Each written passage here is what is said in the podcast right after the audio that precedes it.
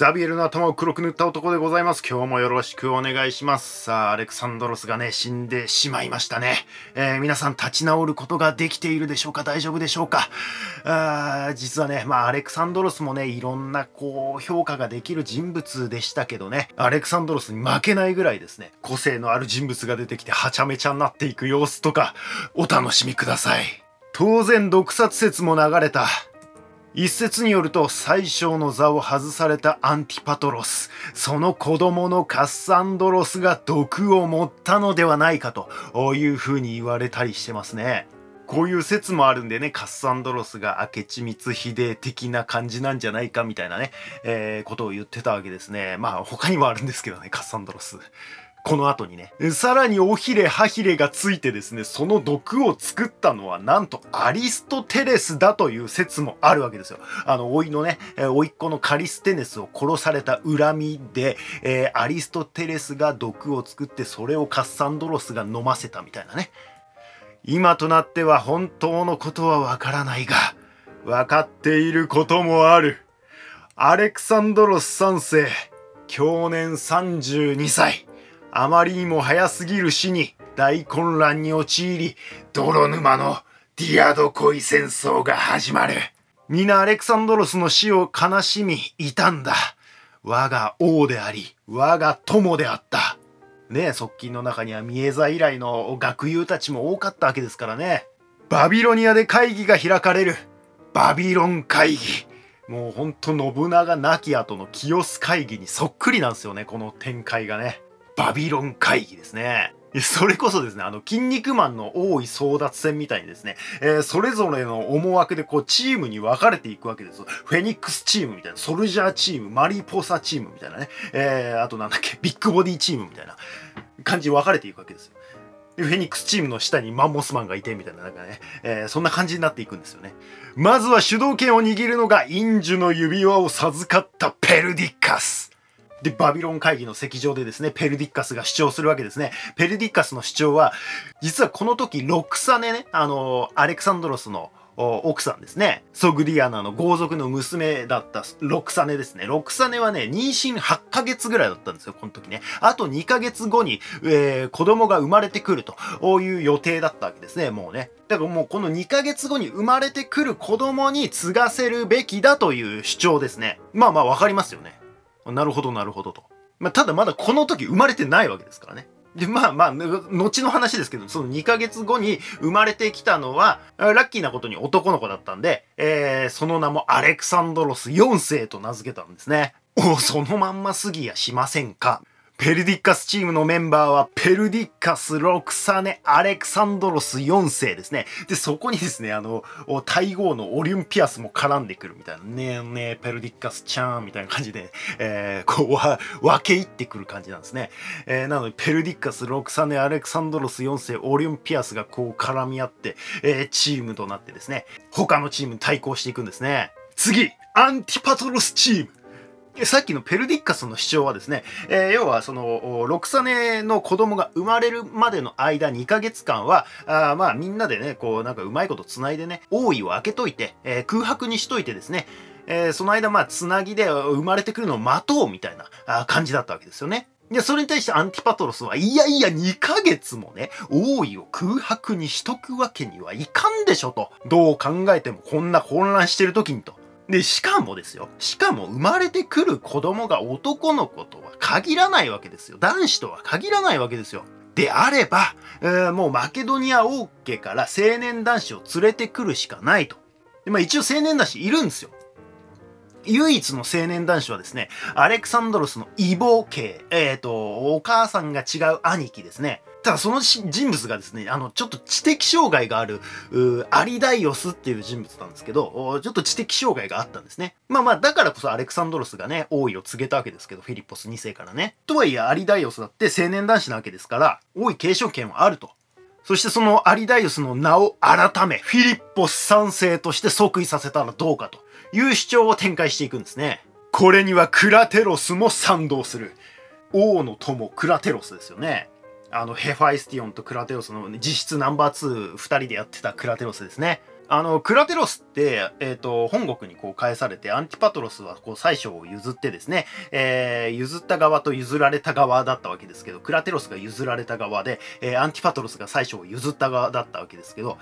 なんかギスギスしそうじゃないですか、そうなるとね。えー、ただね、なんか個人的関係としては、そのクラテロスとアンティパトロス個人の間柄としては、そんなに別に悪くなかったたみたいですね。そんなに悪くなかったんだと思います。あの、今後の展開とか見ていくと別にそこになんかあんまりこう、しこりがある感じには思えないんですよね。ただ、アレクサンドロスの思惑でね、成り行き的にそうなっただけでね、こう、譲る側と譲られる側になっちゃっただけで、まあ別に個人的な関係としてはそんなに悪くなかったんだろうなと、いう感じなんですよね。まあなのでこ、こういうとこを見てくと、やっぱアンティパトロスがね、この宰相を譲ったことに対してですね、えー、そんなにこう恨みを持ってたっていうような感じは多分ないんじゃないかなって気はしますけどね。えー、なんで、まあこ、これによって、えー、カッサンドロスを動かしてですね、えアレクサンドロスを暗殺させたっていうことは多分ないんじゃないかなって気はしますけど、わかんないですけどね。はい、それではアンティパトロスチームのメンバー発表ですね。アンティパトロス、フィリッポス3世、カッサンドロス、クラテロス、エウリュディケという人間ですね。えっと、エウリュディケっていうのはですね、フィリッポス3世の奥さんなんですよ。エウリュディケ。まあ別にこのエウリュディケ自体は、その、知的障害とかないわけなんで、結構後々こうなんか実権を握っていく感じになっていったりするんですよね。で、このエウリディケがまたかき乱したりするというような展開になっていくんですよ。まあ他にもね、こうチームっていうかね、まあいろいろ、まあプトレマイオスはプトレマイオスの考えとかがあってね、やったりしてるんですけど、まずバビロン会議ではこのペルディッカスチームとアンティパトロスチームがバチバチの議論を交わすという感じの展開になっていくんですね。まあ、もちろんこのチームって固定じゃなくていろいろまた入れ、入り乱れてですね、えー、わけわかんなくなってったりするんで、えー、一概にね、もうずっとフェニックスチームだからフェニックスみたいな感じでもないんですけどね。で、まあアンティパトロスチームはね、こうフィリッポス3世をね、大いにつけて、それで運営していこうという考えだったわけですけど、それに対してね、ペルディッカスチームがね、反論していくわけですよ。いや、いくらね、フィリッポス3世なんてそんな立派な名前を与えたからってね、えー、まあ知的障害があるのは事実なわけで、統治能力ないだろうと。どうすんだよ、それみたいなね。なんかクラテロスが後見人に入るみたいなことを言ったりしてるわけですけど、いや、それってもう実質クラテロスが仕切るようなもんだろ、みたいな。そのクラテロスの言うことなんてみんな聞くと思ってんのか、みたいな感じなわけですよね。しかも今変にね、こう、そのフィリッポス3世を即位させて、えー、ロクサネがね、えー、2ヶ月後に男の子を産んだ場合、男子を産んだ場合ね、えー、余計過根を残すことになるぞという言い方をして、えー、ペルディッカスチームがアンティパトロスチームを攻めるわけですね。どちらも正論。一応ここでですね、ネアルコスいたじゃないですか。あの、提督のネアルコスですね。あの、ゲドロシアの時、海を渡ってきたネアルコスね。ネアルコスもね、ここで声ちょっとちっちゃめにですね。あのー、お忘れかもしれませんが、大王とバルシネの子、ヘラクレスがいますけども、みたいなこと言うんすよ。シーン。賛同者ゼロ。いや、なんでですかね なんか、いくら側室、あの、バルシネって側室だったじゃないですか。まあ、側室の子供とはいえですよ。お3歳で健康な男子なんだからあ、有力なね、候補だと思いますけどね。ね、特に小児死亡率の高い世界でですよ。3歳まで、まあ少なくとも生き延びてるわけですからね。まあまあ、それ以外のね、思惑がいろいろあったのでしょう。わかんないですけど。それにあの、ネアルコスにこう、政治力とかもなかったんでしょうね。えーそこでなんか今ヘラクレスの名前出すか？みたいなね、えー、みんな分かっててあえて無視したのに、みたいな。あの、分かってたけど、それあえて今言う？みたいな 雰囲気だったのかもしれないですね。だから本当はペルディカスとかは違う思惑があるから、あえてヘラクレスの名前出してなかったみたいな。さあ、ペルディッカスチームもアンティパトロスチームも全く引かない状況。ここで間を取り持ったのがエウメネスですね。ちゃんと登場したの初めて、みたいな。ヒストリエのね、漫画ヒストリエの主人公ですね。エウメネス。アレクサンドロスの初期間をずっとやってた人間ですね。東方遠征の最初からやってた人間ですね。まあ、あとは漫画読んでって感じなんですけど、結構ネタバレになっちゃうんで、あの漫画読めばですね、間取り持つのうまそうな感じな、なんとなくわかるっていう。そしてエウメネスがですね、まあまあ、アンティパトロスさんの言う通り、空位にしておくわけにもいかないでしょう。なので、一旦フィリッポス3世に王位についてもらって、そのセッションをペルディッカスさんが務める。これはロクサネさんが子供を産むまでの間ですね。そして王子が誕生したならば、共同統治としたらどうですか？ロクサネさんから王子が生まれたなら、共同統治としたらどうですか？という提案をしたんですね。つまりまあフィリッポス3世を即位させることでアンティパトロスの顔を立てですねその摂政をペルディッカスにやらせることでどちらも面目が立つでまあクラテロスもねフィリッポス3世の後見人みたいな役目もしてたわけなんで一応ペルディッカスもアンティパトロスもクラテロスの顔が立つわけですよね。だしまあ男子が生まれて、えー、共同統治となったとしても別に王が複数いる体制2人とかいる体制っていうのはギリシャでも別に特別珍しいわけじゃないわけですよね。スパルタとか2人ですからね。落としどころか。双方不満もありながらも、ここらで収めざるを得ない。まあ、このバビロン会議ではね、他にも誰がどの地域のサトラップとなるかなんかを決めてですね、バビロン会議は解散となる。えー、アンティパトロスがマケドニア本国を、まあまあ、プラス、まあ、ギリシャ全体って感じですね。で、プトレマイオスがエジプトですね。エジプトってでかみたいな。あの、ガザとかですね、えー、っと、イスラエルあたりも含めてですね、プトレマイオスの領域なんですよね。広いっすよね。で、リュシマコスね。リュシマコス、まあ 存在感今んとこないですけど、リュシマコスはトラキアですね。トラキアもまあまあでかいんですよね。で、アンティゴノスね。アンティゴノスもまだあんま出てきてないけど、アンティゴノスはフリュギアっていう地域ですね。あのゴルディオンがあったとこですね。ゴルディオンの結び目を断つでおなじみのゴルディオンですね。まあ小アジアの真ん中のあたりですね。ま他にもね、カッサンドロスはね、えー、小アジアのイオニアのね、あのミレトスとかハリカルナッソスとかね、あの辺の地域ですね、を治めることとなると。いう感じですね。あと、間を取り持ったエウメネスも一応領土をもらいましてですね。まあ、エウメネス結構辺境の場所なんですけど、まだアレクサンドロスがこう収めきってないような場所に、あの、若干追いやられて、まあ、トルコのカッパドキアとかあの辺のあたりですね、を治めることとなると。まあ他にもね、もちろんいろんな、あの、将軍、いろんなディアドコイたちがいるんですけど、それいちいち名前出してらんないんで、これぐらいにしときます。そして東の方はね、えっ、ー、と、現任のサトラップが再任したって感じですね。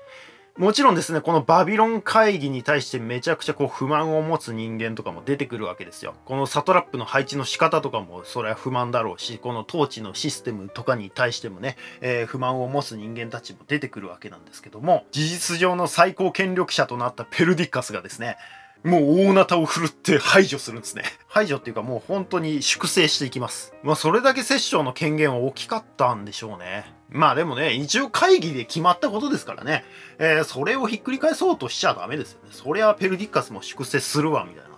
ところはありますよね。そんな中、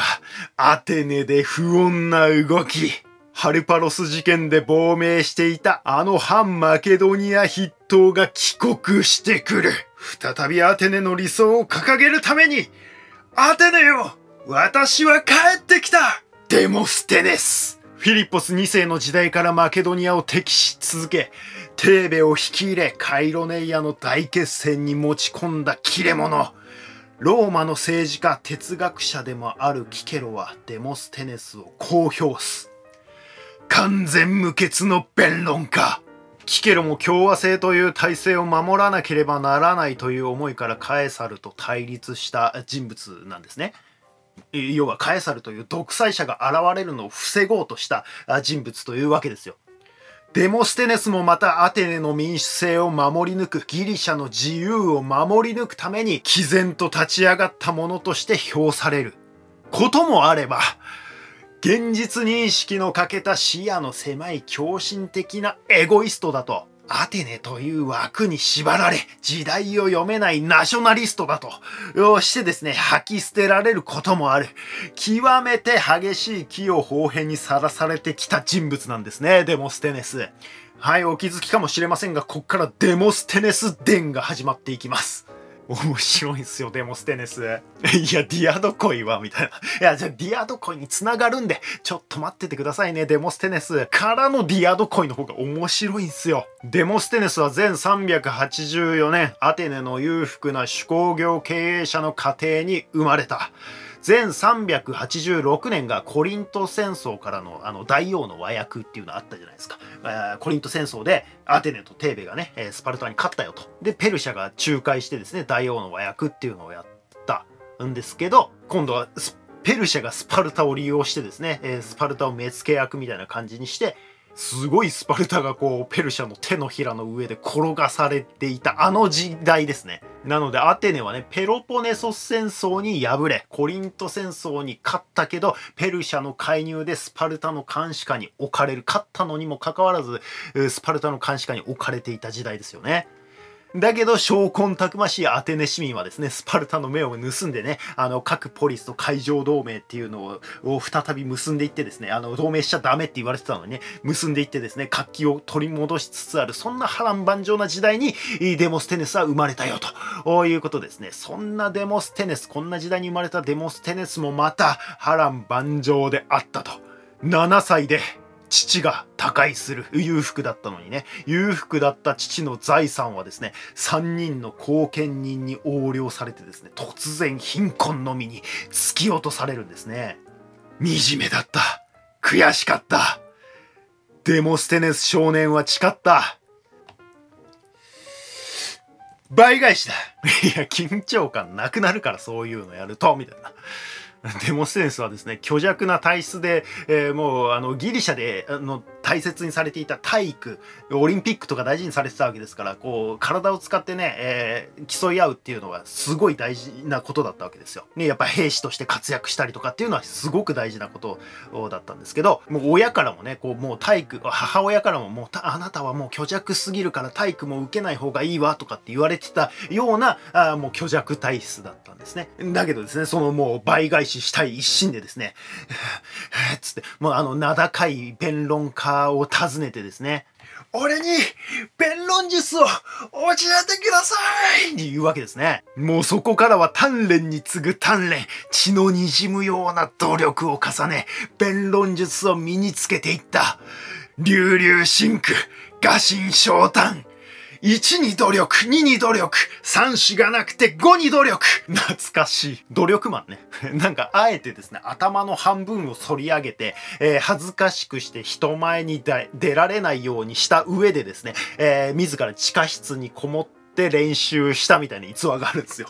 どういう風に半分反り上げたのかよくわかんないですけどね。前から後ろなのか、左右で半分なのかよくわかんないですけど。なんかね、おすすめですよね。このあの、受験勉強とかね、えー、司法試験とかね、えー、受けなきゃいけない人はね、もう半分反って、もう人前に出られないようにした上でですね、地下室にこもると。これがデモステネス流の受験ハックですよ。あと他にもね、なんか口の中に数個の石を入れてですね、そのまんまこう練習して不明瞭な発音を直そうとしたみたいな。それで治んの？みたいな。もうなんかまあそういう逸話に事書かない人物なんですね。逆に歯とか抜けて悪くなりそうだけどみたいな。そんな厳しい鍛錬を積んだ後ですね、えー、もう弁論家としてデビューすると、もう父親のその財産をね、横領した後見人たち3人ですね、えー、その3人を相手取って訴訟戦を戦い抜いていくことになるんですね。で、まあ、あの、最終的に勝利をしたものの、まあ、結局、その財産は取り戻すことはできなかったんですよ、デモステネス。しかしそこで得た経験と自信とね、まあ、勝ったという自信とね、ね、あれだけ虚弱な体質だったのにね、すごいこう、あの、なんていうの、声量とかもちっちゃかったわけですよ。それもすごいこう、声も張れるようになったと。それだけもう血の滲むような訓練だったわけですよ。もうそうしたことでこう自信がついてですね、えもうこうなったら、のし上がって金持ちになってやるという強烈な野心を持つようになるんですね。えー、そこで多くの弁論活動を通じて徐々に徐々にですね、名声を得ていくんです。まだ、まだだ。まだまだ俺はこんなもんじゃない。弁論家の高みを目指す。そんな野心くすぶるデモステネスと時を同じくしてフィリッポス2世が台頭してくる。マケドニアの内憂外観を拭い去り破竹の勢いで進撃してくる。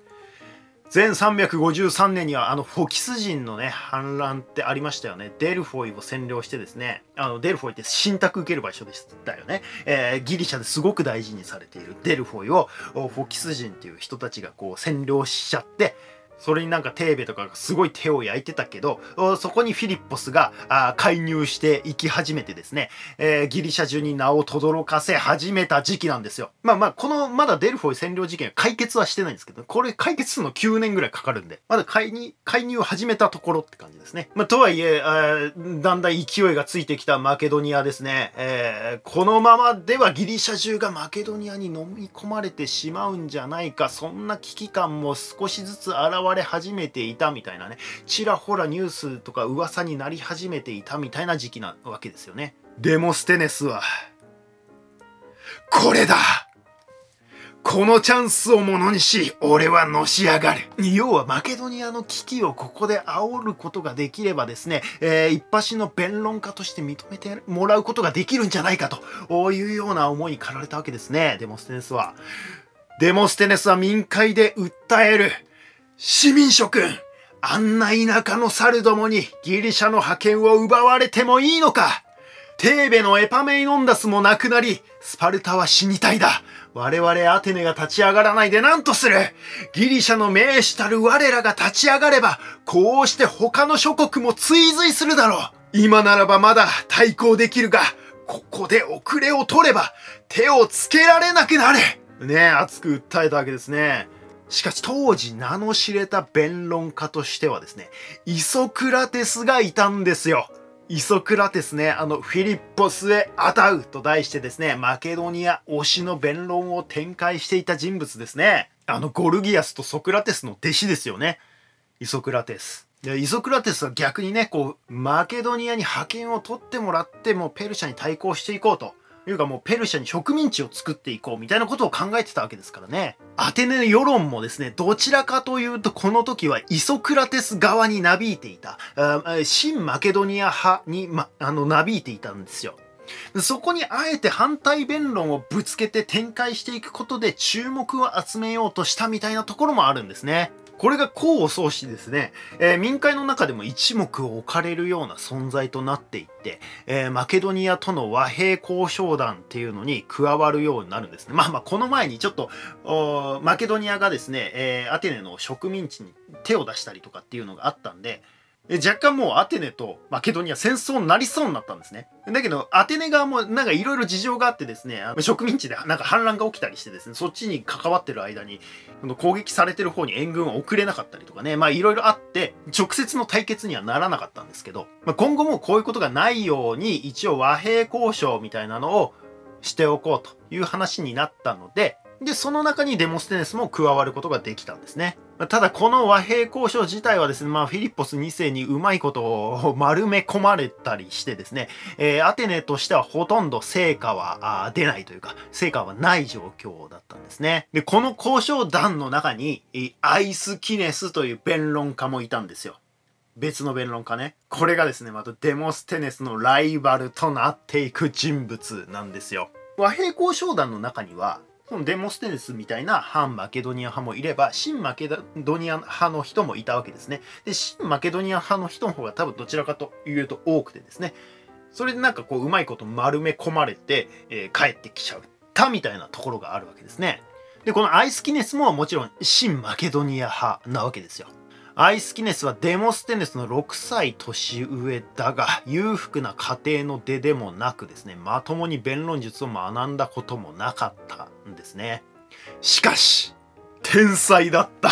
生まれつきの美声でなんか公文書を読み上げる役人とかやったりですね、えー、役者とかね、俳優ですね、えー、なんかそういうのを経験しながらですね、やがて弁論家となっていくんですね。もう努力努力努力のデモステネスと好対象なんですよ。努力のデモステネス、天才アイスキネスみたいなね。天才アイスキネスは新マケドニアの弁論を展開する。デモステネスは間違っている。むやみにマケドニアを刺激し、無用な争いを招こうとしている。マケドニアもヘレネスの一員だ。ペルシャにいいように踊らされてきた歴史をここで終わらせるには、アテネだのスパルタだのマケドニアなどと小さなことにこだわっていてはいけないギリシャとして一致団結すべき時だあ、これセリフはすべて想像なんで、なんかこんな感じのこと言ったんじゃないかなって思って言ってるだけです。それに対してデモステネスはですね、おお、そうか、そうかと。アイスキネス殿は、マケドニアとの交渉の際に、金品を受け取った疑いがある。言うんですね。そう、フィリッポス2世に買収されているのだ。アイスキネスを告訴する大スキャンダルをすっぱ抜いてきたんですね。えっ、ー、と、アテネの当時の公の裁判、控訴っていうのですね、1日かけて行って、その、コースとか上告みたいな、こう第2審、第3審みたいなような再審はありません。1回きりなんですね。1日で1回きりって感じです。で、なんかお互いがですね、まあ、大体持ち時間2時間半ぐらいあって、もうその中でできうる限りの弁論を尽くすんですね。当事者尋問とかですね、証人尋問とか反対尋問なんか一切なし、一方的に2時間半、とうとうとですね、言いたいことだけ一方的に言うんですよ。それをまあ一方が終わってもう一方がやってそれを1000人から1500人ぐらいのまあ幅あるんですけどあの陪審員がですね、えー、その日のうちに陪審員同士がこう話し合うこともなくそのままあの原告有利か被告有利かっていうことで、えー、どっちですかってことで評決を行うんですね。これがアテネの裁判なんですよ。ただ、陪審員と言ってもですね、ただの素人なわけで、えー、アテネ市民なわけですよ。単純にね。だからもう感情に訴えたもん勝ちになるんですよ。もう訴状とは関係のないことをネチネチと責め立てたりですね、え自分の過去の功績をとうとうと語ったりですね、もう美辞麗句を並び立て、もう自分はどんなにすごいかみたいなことをひたすら言い続けたりとかですね、とにかく陪審員の心に残る弁論ができるか、あとは、あの、事前の根回しみたいなね。そういうので決まっていくんですね。これが弁論術なんですよ。アテネの。事前の根回しね。実はこの時ですね、アイスキネスは、フォーキオンという超有力な将軍の支持を事前に取り付けることに成功してたんですね。フォーキオンですね。ヒストリエに出てきてますね、フォーキオン。ここで出てくるんすよ、フォーキオンね。えー、あの、フォーキオンって45回連続選出と言われてるんでね。もうめちゃくちゃ名声のある将軍なわけですよ。このフォーキオンの支持を事前に取り付けることに、アイスキネスは成功していたと。フォーキオンは、まあ、今マケドニアと争うべきではないという思想の持ち主だったんですね、もともとね。だから、アイスキネスが買収されていようといまいとですね、えー、この裁判でデモステネスが勝って、反マケドニアの機運が高まるのを阻止したかったんでしょうね。裁判の結果、わずか30票差ではあったが、アイスキネスが勝ったんですね。デモステネスは負けた。しかし、フォーキオンを擁するアイスキネスに30票差まで迫ったとの見方もできるわけですね。この裁判によりデモステネスは注目を集めることとなる。いや、あのフォーキオンさんがいたのに、あそこまでよく頑張ったんだ、デモステネス、みたいな。やっぱあいつの演説すごかったよ、みたいな。ね、噂も広まったでしょうからね。一目置かれていくわけですよね。そして、時勢もデモステネスに味方する。マケドニアは先の和平交渉を無視し、エウボイア、エウボイアってアテネの上の島みたいなとこですね。エウボイアとかね、メガラですね。まあ、メガラはアテネとコリントの間のポリスですよね。えー、その辺まで迫ってくるわけですよ。で、さらにですね、あの、アテネの生命線であるビザンティオンですね。ビザンティオンを攻撃したと。さすがのアテネ市民たちも黙ってられなくなってくる。危機感がどんどん募ってくる。風が吹く。一気にデモステネス、反マケドニア派への追い風が。かねてからね、反マケドニアを言い募ってきたデモステネスは、今更反マケドニアを言い出したにわかとは違うわけですよ。流れとして自然にデモステネスが一躍時の人となっていく。そして、まあ、ここからちょっと一気にはしょっていきますけど、まあ、テーベを引き入れることに成功してですね、天下分け目のカイロネイアの戦いに突入していくわけですね。あの、アレクサンドロスの初陣ですよね。しかし、これでアテネはまさかの敗北を喫する。さあ、皆を先導し、反マケドニアの急先鋒となり、カイロネイアの戦いに突入させたデモステネスはどうなったのか続きは次回いやー、ここで終わっちゃうのちょっとだけ言っちゃおうかな。ちょっとだけね。実は、カイロネイア敗戦後、皮肉なことに、アテネは未だかつてないほどの平和と繁栄を迎えることになるんですよ。えー、何それ？めっちゃおもろい今絶対に聞くべきポッドキャスト見つけよう。ということでね、あの、ジャパンポッドキャストアワーズが開催決定してるわけですが、第3回ですね。このジャパンポッドキャストアワーズにですね、私ザビエルの頭を黒く塗った男も参戦したいというふうに思っております。まあ、言わずもがなですね。これも YouTube でもやってますけど、ポッドキャストの方がね、あの、聞いていただいてる方々も多いぐらいですね、えー、ポッドキャストメインで、えー、やっている番組になりますので、ぜひ YouTube で見ている方もですね、このリスナー投票というものをですね、行っていただければ、あ大変ありがたいな、すごくやる気につながりますというところでございますので、ぜひとも、